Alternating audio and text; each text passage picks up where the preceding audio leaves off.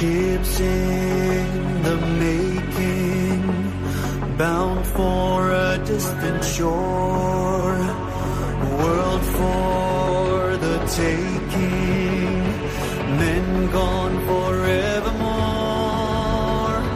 boarding and setting Sexto Continente. Dirigido por el obispo de San Sebastián, Monseñor José Ignacio Monilla.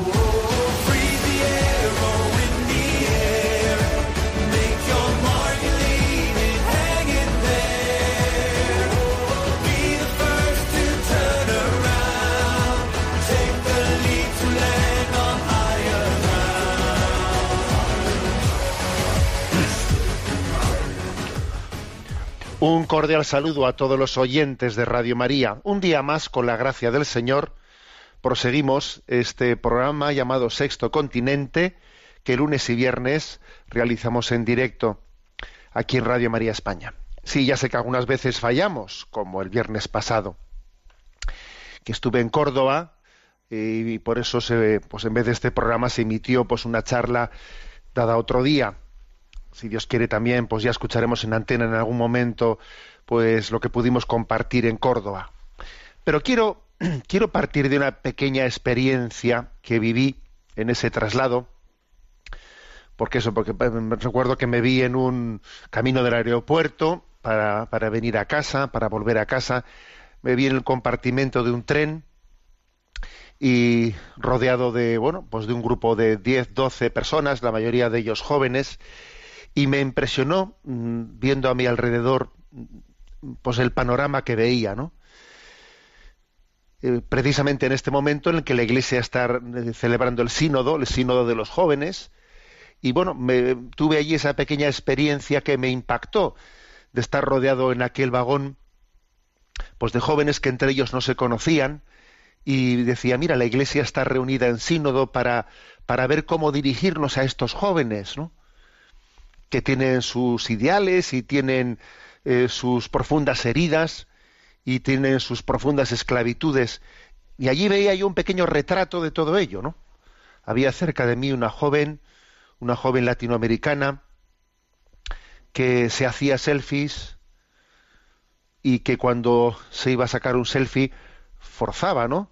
Una, una sonrisa y después de haber forzado esa sonrisa para sacarse el selfie, pues su rostro volvía a estar profundamente triste y volvía a sacarse otro selfie y era increíble ver cómo su rostro pasaba de posar una sonrisa para luego volver a estar profundamente triste.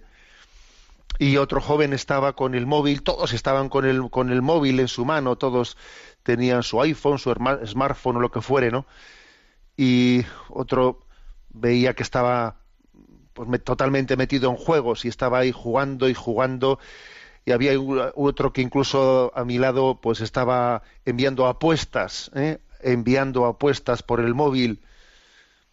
Dos jóvenes otras dos jóvenes a mi izquierda con su móvil abierto estaban comentando pues eh, pues como en su su canal favorito de youtuber había recomendado un tipo de vestido otro vestido que es lo que combinaba mejor o no combinaba mejor claro vi aquel panorama y dije esta es la juventud a la que se dirige el sínodo a la que queremos dar una palabra de liberación y al mismo tiempo he leído con atención en Hace Prensa un artículo escrito por Juan Meseguer titulado Jóvenes con sentido crítico.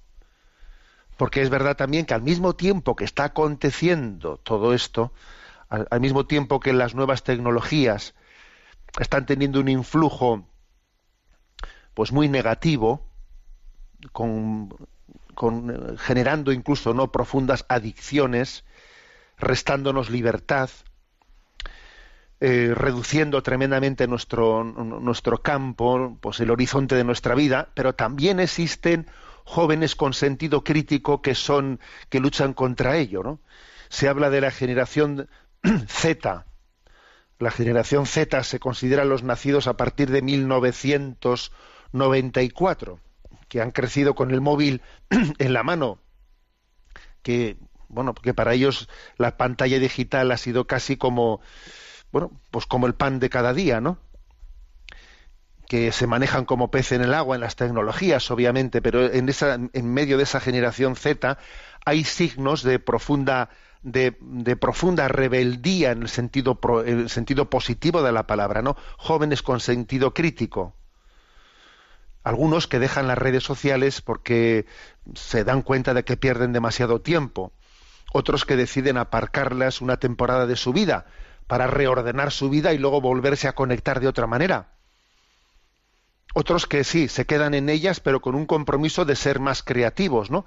Y no dejarse arrastrar. Existe, sí, existe esa tendencia de jóvenes críticos, ¿no? Y en este, en este artículo de Juan Meseguer, publicado, como os decía, en Hace Prensa, Jóvenes con Sentido Crítico, se da relación de distintos eh, estudios realizados, ¿no? En el cual se dice como, bueno, pues el, el porcentaje de jóvenes de 18 a 24 años que consideran importantes en su vida las redes sociales, pues ha disminuido del 66% al 57% en los últimos dos años. Y existe pues disidencia, ¿eh? disidencia ¿eh? frente a la forma de utilización de las redes sociales.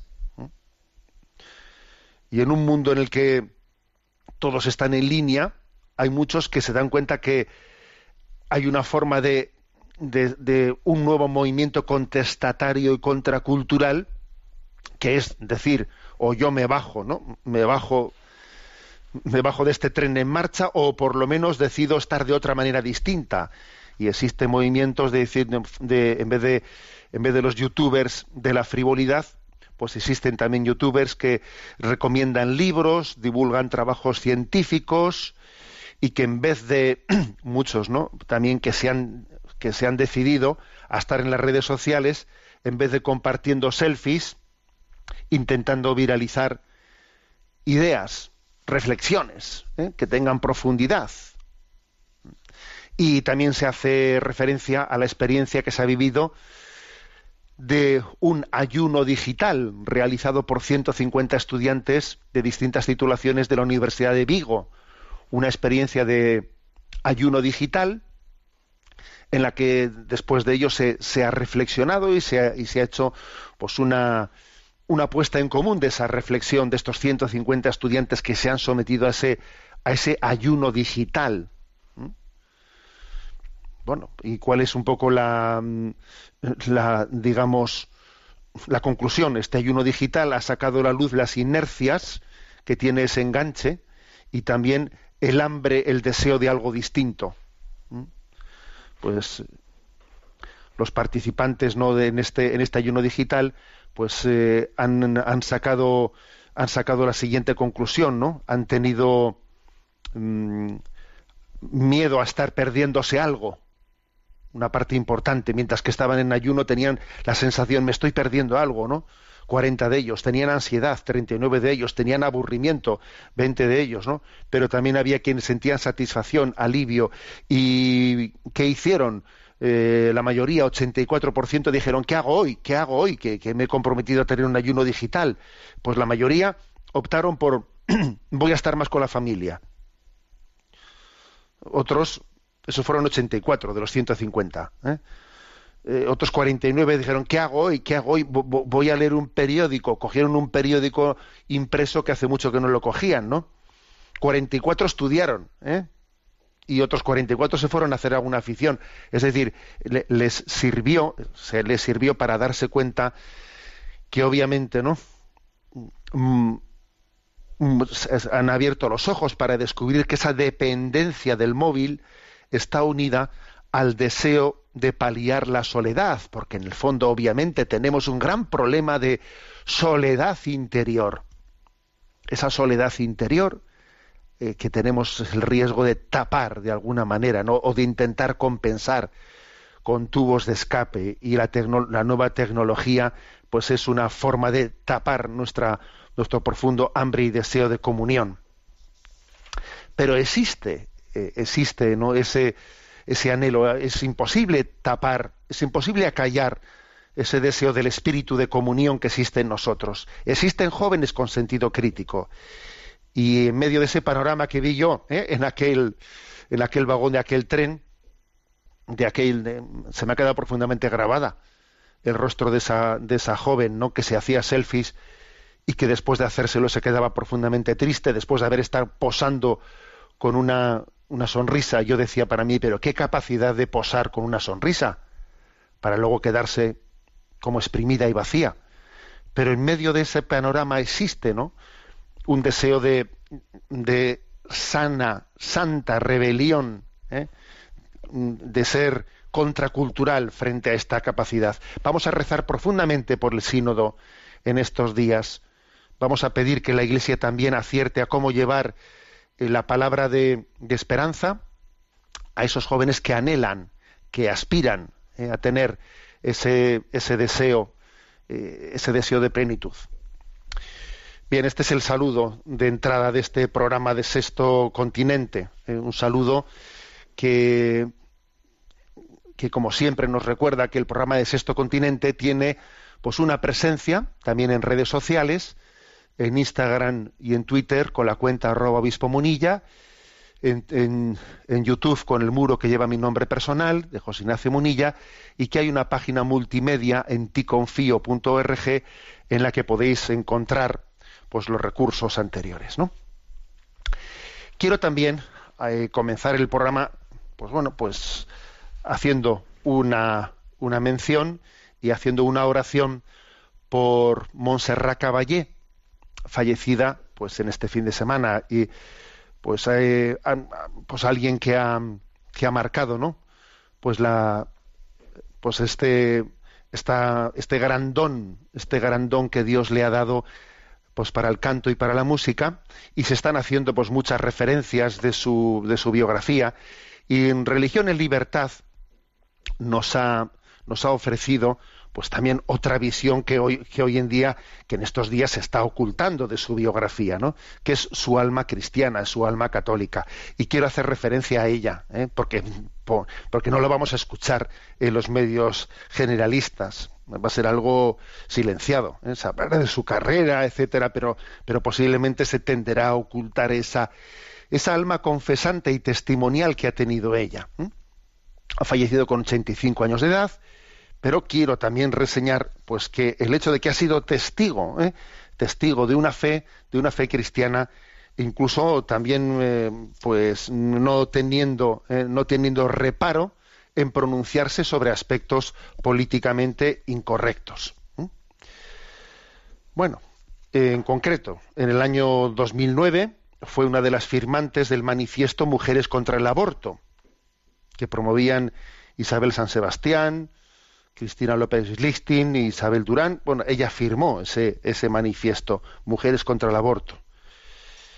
Y también hay que decir que en ese texto se afirmaba que el aborto es ética ilegalmente, ilegalmente inaceptable, ya que se aniquila a un ser humano inde- indefenso y supone una violencia infligida a la dignidad de la mujer. En el año 2012 cantó en la Sagrada Familia de Barcelona ante el cardenal Sistat y el cardenal Rabasi en un acto del ciclo del atrio de los gentiles para proponer a Dios por la vía de la belleza. De cantar en el templo de la Sagrada Familia decía es como si cantase en el templo de Jerusalén. La Sagrada Familia es para nosotros muy especial, como lo era para el pueblo de Israel el templo que acogía el arca de la alianza, señala. ¿eh? Con ese motivo se le entrevistó en Cataluña Cristiana sobre sus, eh, sus su convicción católica. He tenido la suerte de tener una fe muy grande porque mis padres la tenían y así me la transmitieron, decía en esa entrevista. Pero esta fe también está anclada en su propia experiencia personal y revela un momento que recuerda con gran emoción. Ya compartió lo siguiente. ¿eh? En uno de mis viajes entré a rezar en una iglesia ortodoxa rezaba, pero al mismo tiempo sentía como si estuviese, si tuviese que pedir disculpas a la Madre de Dios, porque no era un templo católico. Y por primera vez oí una voz que me decía, todas son mi casa. Me quedé petrificada, me puse blanca. Me lo vieron las personas que me acompañaban. Fue una experiencia muy grande. ¿eh? Cuenta ella como esta experiencia mística. ¿no?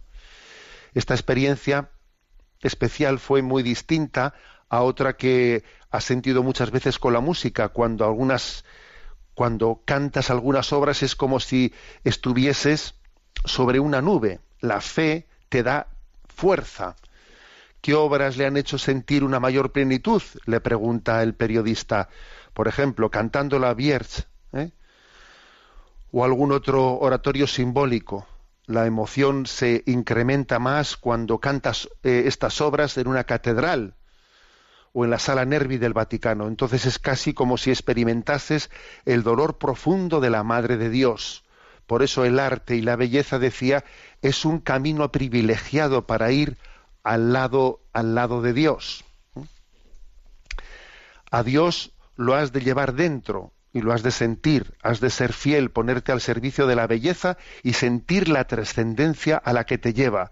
Es como desligarte de ti mismo y andar por un camino que no ves pero que sientes. Es como volar hacia una dimensión que no es tuya, que te lleva. Montserrat Caballé creó una fundación para niños necesitados. Explicaba que mi marido y yo creíamos que era una buena cosa ayudar a los niños y siempre nos hemos sentido útiles en este compromiso. Rezar con los, con los hijos. ¿Y qué decir de su hija, eh, la cantante Montserrat Martí, eh, con la que está de gira por, por diversas ciudades? Es una chica con una fe indestructible a la que Dios le ha regalado un marido y una niña de ocho meses fantásticos. Además, mi nieta tiene la suerte de que al levantarse y a la hora de ir a dormir, su madre la reza para que se aprenda las oraciones. Esta es la garantía de que seguirá mis pasos. Realmente, cuando canta obras religiosas, tiene un aire muy especial. Mamá me dice cuando estoy en el escenario querría ser capaz de ir en una nube como lo haces tú. Otro momento clave de su vida. Montserrat Caballé siempre se reía y mostraba alegre, pero era firme contra las groserías y las blasfemias. Nadie tiene derecho a ridiculizar a las personas que tenemos fe, ni a hacer, por ejemplo, una versión de Jesucristo que sea como una especie de caricatura. Solo lo hacen para crear polémica. Y se posiciona ¿eh? frente a, ciertas eh, pues ridiculizaciones y faltas de respeto hacia la fe. ¿eh? Y por el contrario, valora, pues valora el diálogo interreligioso. Recibió en el año 2013 el premio Bravo, el premio Bravo de la Conferencia Episcopal. Entrevistada este año en Alfa y Omega, explica que se nutría en su trabajo y vida con el amor y la fuerza que le da la fe en Dios. Y la fe es el motor, ¿eh? el motor de su vida, ¿no? Bueno, ella decía que, como hemos dicho ahí, que el oratorio de la Vierge de Jules Massenet es la pieza que más le emociona y que le conmueve y que más le ayuda a sentir a Dios. Bueno, pues eh, haciendo una, un momento de, de oración y rezando por su eterno descanso pues una oración a la Virgen María nuestra Madre, rezando el Ave María, en la que se dice ruega por nosotros ahora y en la hora de nuestra muerte, escuchamos pues por lo menos un, unos, un, breve pasaje de la Vierge de Massenet interpretado en 1999.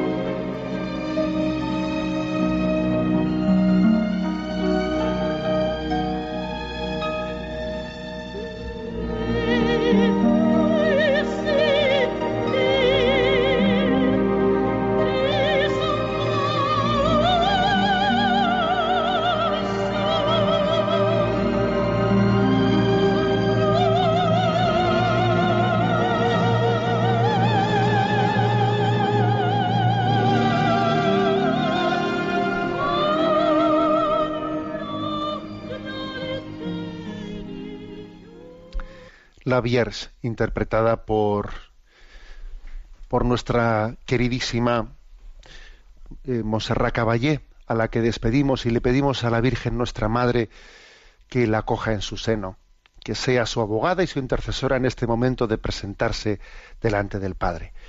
Continuamos el programa de Sexto Continente. Y ya nos queda poco para concluir el comentario del libro Ortodoxia de Chesterton. Y en concreto el capítulo séptimo, el capítulo eh, octavo, mejor dicho, el capítulo octavo es el siguiente, ¿eh? el romanticismo de la ortodoxia. Bien, vamos a ello. Eh, Chesterton se esfuerza en demostrar cómo las ideas de los llamados librepensadores han sido nefastas para la humanidad, mientras que la ortodoxia ha sido la madre de la armonía. Él dice, sí, es verdad también que a veces en nombre de la ortodoxia ¿eh? se han cometido tropelías, pero la ortodoxia en sí misma ha sido madre de la armonía. Y entonces él propone, viene como de, elige cinco puntos concretos, cinco puntos concretos en los que quiere demostrar cómo cuando los librepensadores critican, eh, critican aspectos de la ortodoxia católica, en el fondo están contradiciéndose, porque están yendo contra la propia libertad que dicen ellos defender. Los librepensadores dicen defender una libertad, en nombre de esa libertad critican el dogma católico, la ortodoxia católica, y Chesterton, que es verdaderamente un hombre que en su capacidad polémica es capaz de descubrir las contradicciones ¿eh? de los librepensadores, dice, fíjate cómo en nombre de la libertad, en el fondo, van contra la libertad. ¿eh? Y propone cinco ejemplos concretos. El primero, ¿eh? el de la fe en los milagros forma parte también de la fe católica la existencia de los milagros, ¿no? Y dice lo típico de los liberales, incluso lo típico de los clérigos liberales, dice Chesterton es que se sientan molestos con la afirmación de la existencia de los milagros. les parece que es mucho más propio de la libertad humana, eh, pues que no existan milagros, ¿no? Y dice él, a ver, pero ¿acaso la existencia del milagro no significa que Dios es libre? ¿O es que Dios no va a ser libre? ¿No decíamos que éramos liberales? La existencia de los milagros no es una negación de la libertad, sino una afirmación de la libertad. Es absurdo que el pensamiento liberal pretenda encadenar a Dios diciendo lo que Dios no puede hacer. Es como cuando en el Apocalipsis se encadena a Satanás, pero lo normal encadenar a Satanás, pero no encadenarle a Dios y, y no permitirle o no reconocer que Él puede intervenir e interviene, ¿no? ¿Acaso no es deseable que el hombre, que el hombre pueda ser liberado, ¿no? de las enfermedades de la naturaleza. ¿Eh? Los milagros son deseables para que el hombre sea libre de las cadenas, ¿no? Por lo tanto, Chesterton dice, a ver, los milagros son libertad, es la libertad de Dios que interviene. ¿eh? Segundo aspecto en el que Chesterton se centra, frente a la concepción budista y panteísta, ¿no? que está de modé, ¿eh? que es lo que se lleva ¿eh? también en nuestro tiempo, ¿eh? También en nuestro tiempo, especialmente como influjo de la nueva era, etcétera. Lo políticamente correcto es decir que aunque las religiones tengan ritos diferentes, son básicamente lo mismo. Y sin embargo, Chesterton dice lo contrario, ¿eh? que en los ritos de las religiones puede haber semejanzas, pero que el parecido entre las creencias del budismo y del cristianismo es mera coincidencia. Es mera coincidencia, que son profundamente distintos en sus principios, ¿no? El budismo, el panteísmo, etcétera, y el cristianismo. Por el hecho, por ejemplo, ¿no? El hecho de que el budismo apruebe la misericordia y la mortificación o la valore es mera coincidencia y nada tiene que ver con el concepto cristiano de misericordia y de mortificación. ¿eh? Y con su habitual intuición dice Chesterton, el santo budista tiene los ojos cerrados y el santo cristiano los tiene abiertos. El, budista mira hacia adentro, mientras que el cristiano mira hacia afuera. El budismo dice que los hombres y toda la creación mm, están integrados todos ellos en, una sola cosa, en una sola realidad. Es una armonía conjuntada, ¿no? Pero yo, dice Chesterton, yo quiero amar a mi vecino, no porque sea yo, sino porque precisamente él no soy yo. Quiero amar al mundo no como se ama a un espejo, sino como se ama a alguien diferente. El amor es posible si las almas están separadas, ¿no? Entonces, en esa visión, en esa visión panteísta, en la que todo so- en la que toda la creación es una sola cosa, allí es imposible poner en práctica, dice Chesterton, el mandamiento del amor al prójimo, porque para que se pueda amar al prójimo, el prójimo tiene que ser distinto de tú, distinto de ti. ¿Eh? Entonces, eh, dice ¿no? El panteísmo moderno y el inmanentismo, en el fondo, son incompatibles totalmente, ¿no? Con la visión cristiana, porque el creador da luz, crea una criatura que es diferente del creador.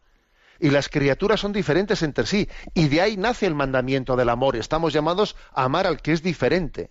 Pero en el panteísmo no hay diferente.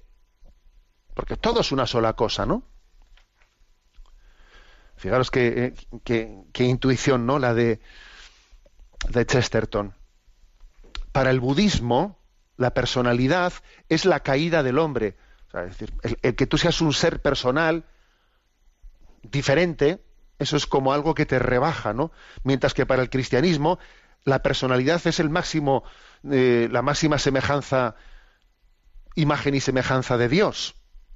El ser persona, el ser persona, el tener tu peculiaridad, ¿no? No es algo ¿no? que te rebaje, sino que es algo que te, que te dignifica. En el panteísmo, sin embargo, hay que intentar que todo rasgo, o sea, el, el panteísmo lo que intenta hacer es anular, negar todo rasgo personal. El panteísta no se puede asombrar porque no vea las cosas como distintas de sí, de sí mismo. En el fondo, detrás del panteísmo se implica que una cosa es tan buena como cualquier otra. Una cosa es buena como su contraria, ¿no? Por este camino se llega a la introspección, el autoaislamiento, la inercia, la indiferencia social. Por este camino se llega al, al Tíbet, dice Chesterton. Por el otro camino, subrayando la trascendencia y no solo la inmanencia, porque el santo, dice él, no es el que tiene los ojos cerrados, ¿eh? como Buda, sino que es el que tiene los ojos abiertos.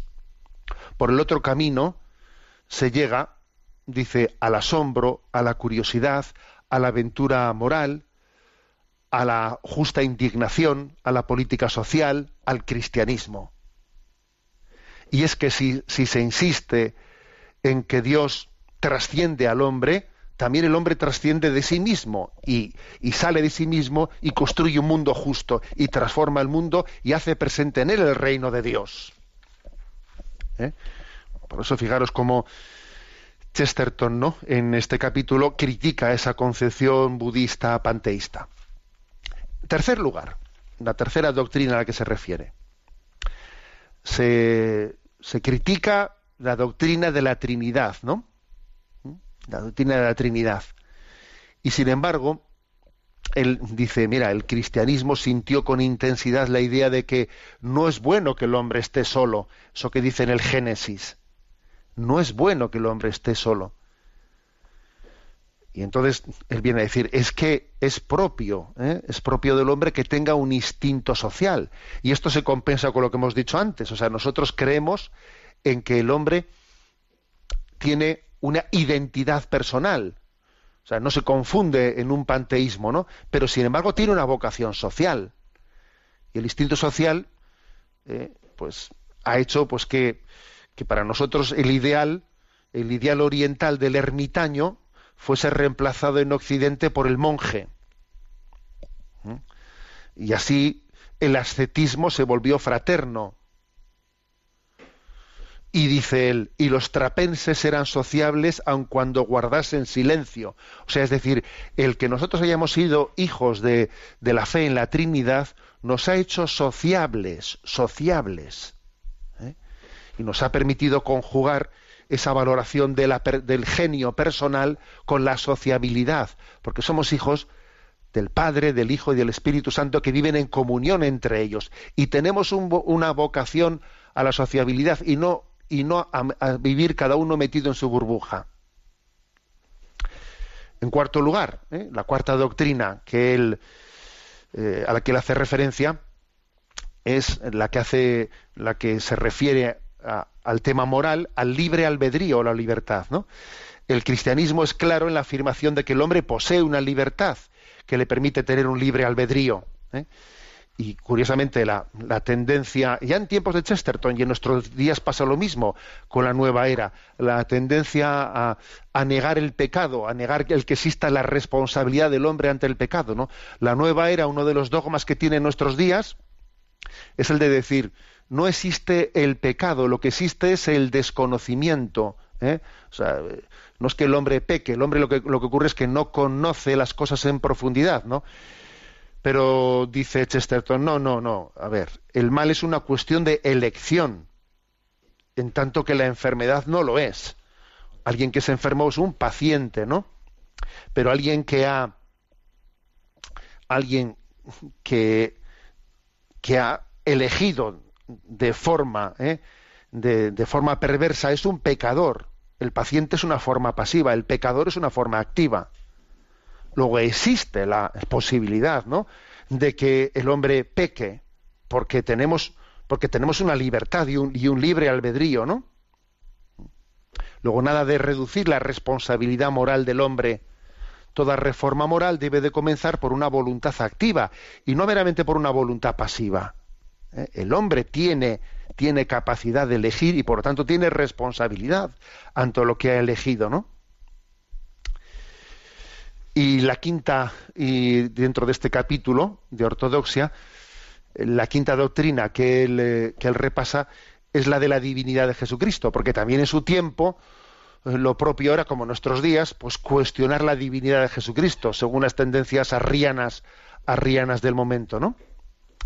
Entonces, en, esa, en, esa, en ese cuestionamiento de la divinidad de Jesucristo, reduciéndole a Jesucristo pues, meramente ¿no? pues a un líder humano,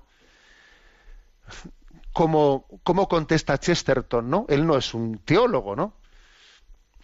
Él es sencillamente un pensador que desde una gran cosmovisión está, pues está eh, queriendo, ¿no?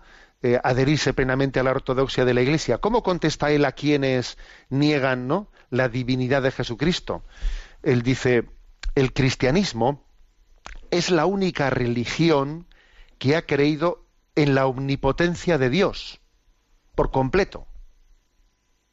Porque la omnipotencia, que merece llamarse omnipotencia, es aquella en la que uno se ha hecho débil sin dejar de ser omnipotente.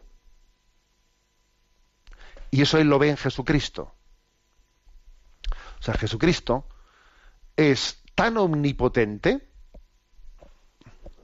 que, que se ha hecho débil sin dejar de ser omnipotente. Y, esta es, eh, esto es lo que el cristianismo es capaz de, superar pues, al islamismo y al judaísmo, ¿no? En esa concepción del Dios omnipotente que se ha hecho débil, que se ha hecho pequeño por nosotros. Y por eso, frente a quienes niegan ¿no? la divinidad de Jesucristo, les dice, no, no, tú es que no, lo que no eres consciente es de que cuando, ¿cómo va a ser Dios? ¿Cómo va a ser Dios Jesucristo si, si Él ha compartido ¿no? nuestra condición humana? Pues este es, esta es la omnipotencia de Dios, que siendo de condición divina y sin dejar de serlo, ¿eh? no hizo alarde de su categoría de Dios y compartió con nosotros nuestra condición humana. Repito esta frase de Chesterton que me parece potente, ¿no? El cristianismo es la única religión que ha creído en la omnipotencia de Dios por completo. Porque la omnipotencia que merece llamarse omnipotencia es aquella en la que uno se ha hecho débil sin dejar de ser omnipotente. Ese es Jesucristo. Y así de, así digamos de esta manera, ¿no? Pues tomando estos cinco puntos en concreto, la fe en los milagros, la concepción budista y panteísta, ¿no? La doctrina de la Trinidad, el libre albedrío y la divinidad de Jesucristo, él en ese, en ese octavo capítulo del libro Ortodoxia, titulado El romanticismo de la ortodoxia, responde frente a quienes, a quienes cuestionan estos principios de nuestra fe católica.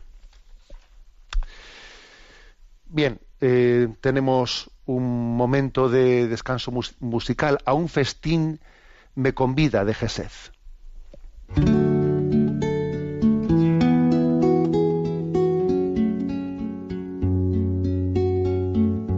Festín me convida y es de amor la bebida.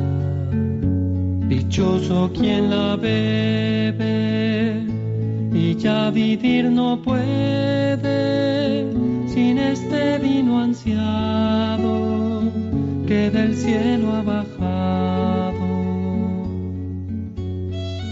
Beber el vino nuevo porque quita el veneno de todas las heridas, da las fuerzas perdidas, vuelve nuestra alma pura y nos da la aventura. Beber el vino nuevo, pues ya vivir no puedo sin ti, amor,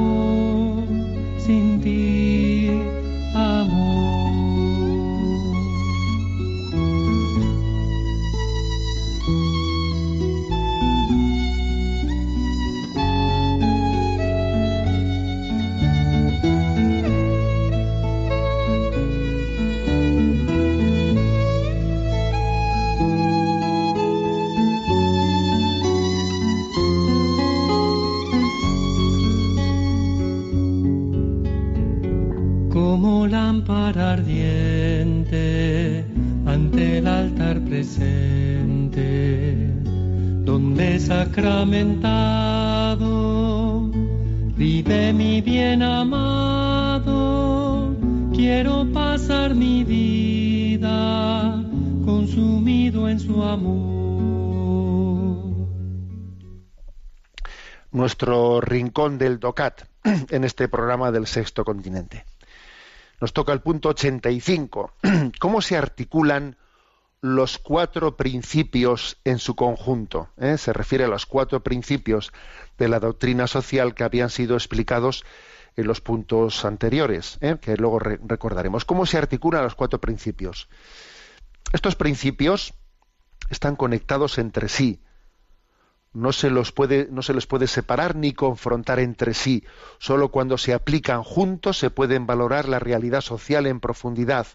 Lo vemos, por ejemplo, con la familia, que es una realidad social valiosa y merecedora de la máxima protección. El hombre puede desarrollar su dignidad personal en, eh, ella, pues la familia es en sí solidaridad vivida. Pero la familia necesita también la solidaridad de los demás, pues sin el apoyo de, de fuera, no puede aportar su insustituible contribución al bien común. Sin embargo, en el intento de ofrecer ayuda, ninguna instancia superior debe arrebatar a la familia los deberes que le son propios, como por ejemplo el de la educación, principio de subsidiariedad. Este es el punto 85 que habla de cómo conjugar los cuatro principios de la doctrina social, que, que recuerdo que son el principio de bien común, dignidad de la persona humana, eh, solidaridad y subsidiariedad. ¿eh? Bueno, entonces es un punto sencillo este, en el que lo que viene a decir, a ver, estos cuatro principios hay que aplicarlos los cuatro en su conjunto. No es uno, yo, yo, yo me especializo en uno en detrimento de los otros. Eso es deformarlos. ¿eh? Es deformarlos entre ellos existe un profundo equilibrio entre bien común y persona humana, por ejemplo. Hay un equilibrio grande, ¿no? ¿Mm? Entre solidaridad y subsidiariedad también existe otro, otro equilibrio importante, ¿no? Eh, por ejemplo, viene a decir, a la hora de aplicarlos en su conjunto, qué importante es que, que se entienda cómo tan importante es subrayar digamos, la genialidad personal de- del individuo, de la persona humana, como la importancia de su integración y de su vocación comunitaria en la familia. Y una cosa no debe de estar en detrimento de la otra, debe de haber una conjunción entre ellas. Y qué importante es, por ejemplo, pues que exista el equilibrio entre decir que la familia es la célula básica de la sociedad. La familia ¿no? es, es la primera visualización de la sociedad, pero al mismo tiempo la familia no puede ser una célula aislada, sino que tiene que, tener esa, relación de interdependencia con la sociedad con la que se enriquece y hacia la que, y hacia la que vierte la riqueza interior que tiene. Hay dos citas aquí, una cita de Santo Tomás de Aquino y otra de Jacques Maritain. La de Santo Tomás de Aquino dice: al ser todo hombre parte de un estado, es imposible que sea bueno si no vive en consonancia con el bien común. Esto su- subraya obviamente eh, cómo, eh, pues digamos, nosotros no podemos escudarnos en que la persona tiene una, una absoluta dignidad, etcétera, para aislarla de su vocación al bien común. ¿eh? Y otra cita de Jacques Maritain que dice, ¿no? El bien común de la ciudad no es la simple colección de los bienes privados, ni el bien propio de un todo, como la especie, por ejemplo, respecto a los individuos, o la colmena para las abejas, que sólo beneficia a ese todo sacrificándole las partes. Es la conveniente vida humana de la multitud, una multitud de personas. ¿Eh? Aquí viene a decir, mira, eh, esto que dice Jacques Maritain es potente, es, viene a decir, no, el bien común no se logra sacrificando los bienes personales, que eso sería la teoría marxista. Eh, pues, eh, el bien del Estado, el bien del partido, eh, el bien del partido político, pues, mm, pues requiere el sacrificio, el que se renuncie a los bienes personales, ¿no? Y entonces, pues los grandes dictadores, por el bien eh, de la patria, por el bien del partido, eh, pues eh, están pidiendo, están conculcando la dignidad de eso es, inaceptable, obviamente, ¿no? O sea, que tan incorrecto es el colectivismo, ese colectivismo de tipo marxista, ¿no? o de tipo fascista, que viene a decir que pues el bien de- del Estado, pues Hitler y, y Stalin en eso conjugarían, conjugarían plenamente, ¿no? Tan incorrecto es eso como esa visión individualista en la que cada uno, esa visión individualista liberal que viene a decir como que cada uno tiene que buscar su bien propio y el bien propio en el fondo pues es el, el- horizonte el horizonte único de nuestra vida, ¿no? Olvidándose de esa vocación social. En resumen, que los cuatro principios de la doctrina social católica, el principio de bien común, la dignidad de la persona humana, el principio de solidaridad y el de subsidiariedad, pues hay que conjugarlos y aplicarlos de una manera plenamente integrada. Bueno, damos pa- vamos a entrar ahora, aunque sea en estos últimos minutos finales, en la sección de nuestro programa en la que vosotros tenéis vuestra participación directa, ¿eh? porque recuerdo que hay una, una cuenta de correo electrónico sextocontinente arroba radiomaria.es a la que podéis hacer llegar vuestras preguntas, vuestras propuestas y vuestras participaciones. ¿eh? A Rocío, que está en la emisora, le vamos a decir que nos vaya presentando las preguntas seleccionadas. Buenos días. La primera pregunta llega desde Inglaterra, es de Monse. Y pregunta por qué en las iglesias siempre se ven más mujeres que hombres. Dice, se me ocurre que debe de ser por algún motivo antropológico relacionado con la naturaleza maternal de la mujer. Mis hijas dicen que los hombres son más autosuficientes y algunos no van a la iglesia por hacerse los machotes. También, desde luego, hay más mujeres que hombres, pues tenemos una esperanza de vida mm, superior. Pero tiene que haber alguna otra razón. ¿Se le ocurre cuál puede ser? Muchas gracias por su programa. Bueno, pues interesante la pregunta, ¿no? La verdad es que la pregunta es interesante y yo, yo me la he hecho muchas veces. La verdad es que me la he hecho muchas veces, ¿no? ¿Por qué hay una diferencia tan grande, pues en la, en la porque es bastante notoria, especialmente en algunas culturas, ¿eh? pues de presencia de hombres y de mujeres pues en las iglesias y etcétera. Bueno, primero decir que, que esas diferencias no son únicamente en esta materia religiosa, que hay otras muchas eh, facetas en la vida en las que esas diferencias son sustanciales. ¿eh? Pues por ejemplo, ¿eh? por ejemplo, a mí me, llama, o sea, me llama la atención que tú dices, a ver, índice, índice de, de alcoholismo, pues, pues, índice, por ejemplo, de suicidios. Hombre, es, es, mucho más alto el índice de suicidios en los hombres que en las mujeres.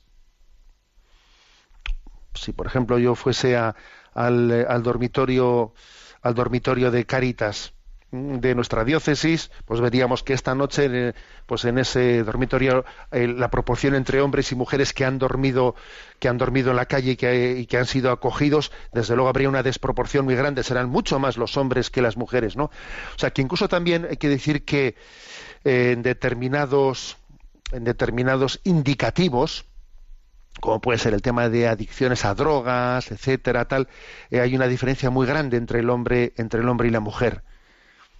¿Cuál es el motivo? O sea, pues eh, puede existir alguna, como dice Monse, ¿no? La oyente que nos escribe desde Inglaterra, puede haber eh, algún algún digamos componente antropológico en ello. Es posible, la verdad es que yo no, me atrevería a decirlo, pero, pero parece que sí, aunque desde luego no sería el único, el único eh, componente, porque lo cierto es que de unas culturas a otras hay bastante diferencia, ¿eh? lo cual quiere decir que también el, con el, el componente educativo y social tiene ¿eh? posiblemente, por lo tanto, la explicación, la explicación es combinada, ¿no? Pero está claro que el hombre tiene más riesgos en principio, ¿no? Bien sea por esa por ese aspecto antropológico por o por ese aspecto social, tiene más riesgos morales en principio, por lo menos, ¿no? Más, más, visualizables. Si, por ejemplo, viésemos eh, tanto por ciento de adicción a la pornografía entre hombres y mujeres, veríamos que hay una, una gran diferencia. Una gran diferencia. El hombre tiene más riesgos morales en, ese, en esos desórdenes, digamos, por lo menos más, eh, más, más visualizables.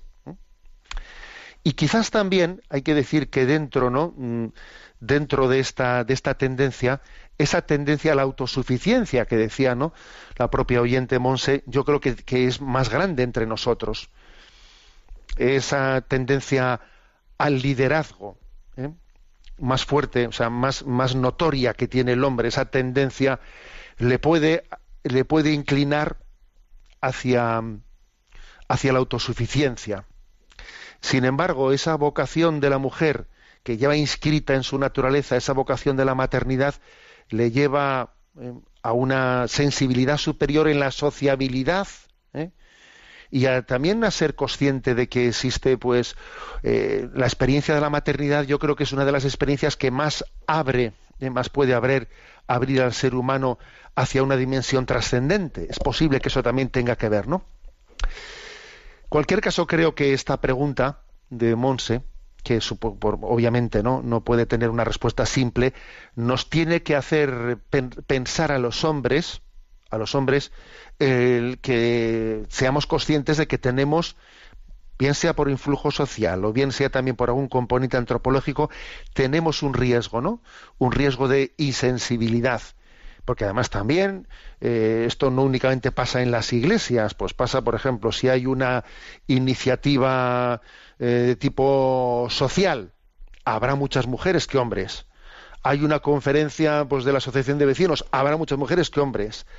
Eh, desde el colegio se ha hecho un llamamiento a los padres, habrá muchas mujeres que hombres, muchas más mujeres que hombres, etcétera, etcétera. O sea, es una llamada para que nosotros eh, revisemos, examinemos que, estos, digamos, influjos sociológicos pueden estar empobreciendo nuestra vida social, humana y espiritual.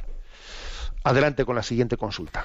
Un oyente llamado Pedro comparte. Estimado Monseñor Munilla, gracias por su labor de evangelización en las ondas de Radio María. Recientemente asistí con mi mujer a una boda civil. Yo no lo sabía, ni mi mujer tampoco, pero al final del día, cuando ya nos marchábamos, nos enteramos de que la ceremonia a la que habíamos asistido no había sido real, sino un montaje para que todo quedara bonito. Los novios ya se habían casado oficialmente, ante notario otro día, y aquel día solo se hizo una representación teatral, una boda ficticia, seguida del banquete. Luego he sabido que por lo visto es frecuente hacerlo así en bodas civiles, ya que el acto en sí de la boda ante el funcionario autorizante es bastante soso y por eso se finge algo más lúcido otro día, ya con los invitados. Cuando me enteré al principio me quedé perplejo, pero después me pareció una falta de respeto al matrimonio, a la institución del matrimonio, también al civil y a los invitados. Por eso he pensado no volver a asistir a un acto así, por no dar a entender con mi presencia que apruebo aquello, al menos no asistir a la boda falsa. Quizás sí al banquete, si tengo ese compromiso. ¿Qué puede aconsejarme al respecto? Bueno, porque obviamente también una boda civil, eh, no una únicamente una boda religiosa, tiene también, o sea, nosotros como cristianos, como católicos, reconocemos un cierto valor ¿eh? Eh, a la boda civil, porque obviamente si dos personas no son creyentes, no son bautizadas, su boda, su enlace civil, pues tiene también un reconocimiento de dignidad por nuestra parte. Bueno, vamos a ver. Entonces, eh, pues lo que el oyente dice, pues es interesante, porque la verdad es que yo, yo no lo conocía. Y claro que es una falta de respeto al propio, al propio enlace, incluso de boda civil. ¿eh? Claro que es una falta de respeto. Porque en el fondo es decir, a ver, es como es como hacer un débito al, eh, pues a la parafernaria, a quedar bien, a, intentar buscar una especie de para, liturgia mm, en la que atraigamos la atención de la gente sin creer, ¿no? Sin creer verdaderamente en ese acto, en, en- la, en el valor, en la dignidad de ese propio acto de compromiso, de entrega del uno, del uno al otro. Por lo tanto, esa, esa escenificación teatral de que aquí estamos haciendo como si nos casamos, aunque eh, en otro momento, ¿no? Pues en otro momento ya lo hemos hecho, obviamente, pues es inaceptable. ¿eh? Ahora, yo también llamaría la atención pues de que nosotros en nuestro ámbito también eh, eclesial, incluso siendo creyentes, tenemos riesgos también de tal cosa. Tenemos riesgos de tal cosa. Estoy acordando de una anécdota, de una anécdota de, vamos, de Zumárraga siendo sacerdote, de que pues un fotógrafo me pidió si podía dejarle pues para que los novios después de la boda se pudiesen sacar algunas fotos y podía dejarles el cáliz para que simulasen un poco como si estuviesen comulgando y sacar las fotos con ese cáliz de, con ese cáliz. Y les dije por Dios no no no se puede hacer o sea, es absolutamente inadmisible estar haciendo esa especie de, mm, eh, de pantomima de como si estuviésemos comulgando para sacar mejor las fotos. ¿eh?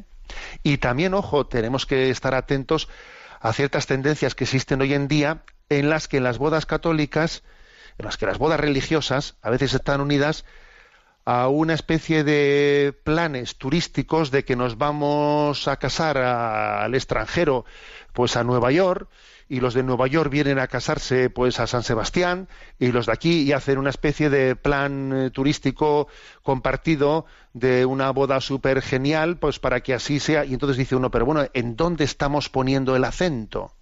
¿En dónde estamos poniendo el acento? Aparte de que es, obviamente, pues yo creo que una falta de austeridad tremenda.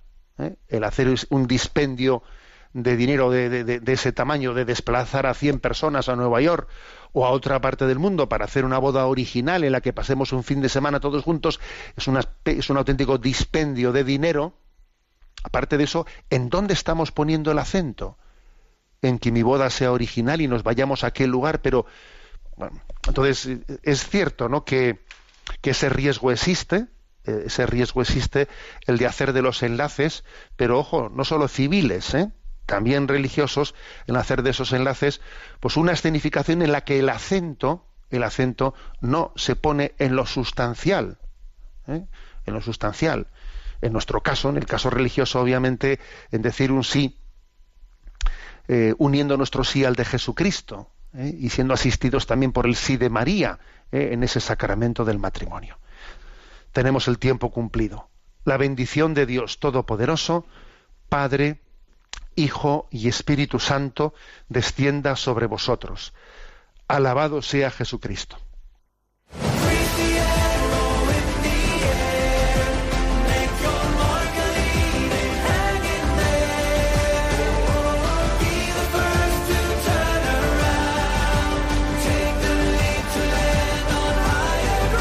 Y así finaliza en Radio María, Sexto Continente, un programa dirigido por el obispo de San Sebastián, Monseñor José Ignacio Monilla.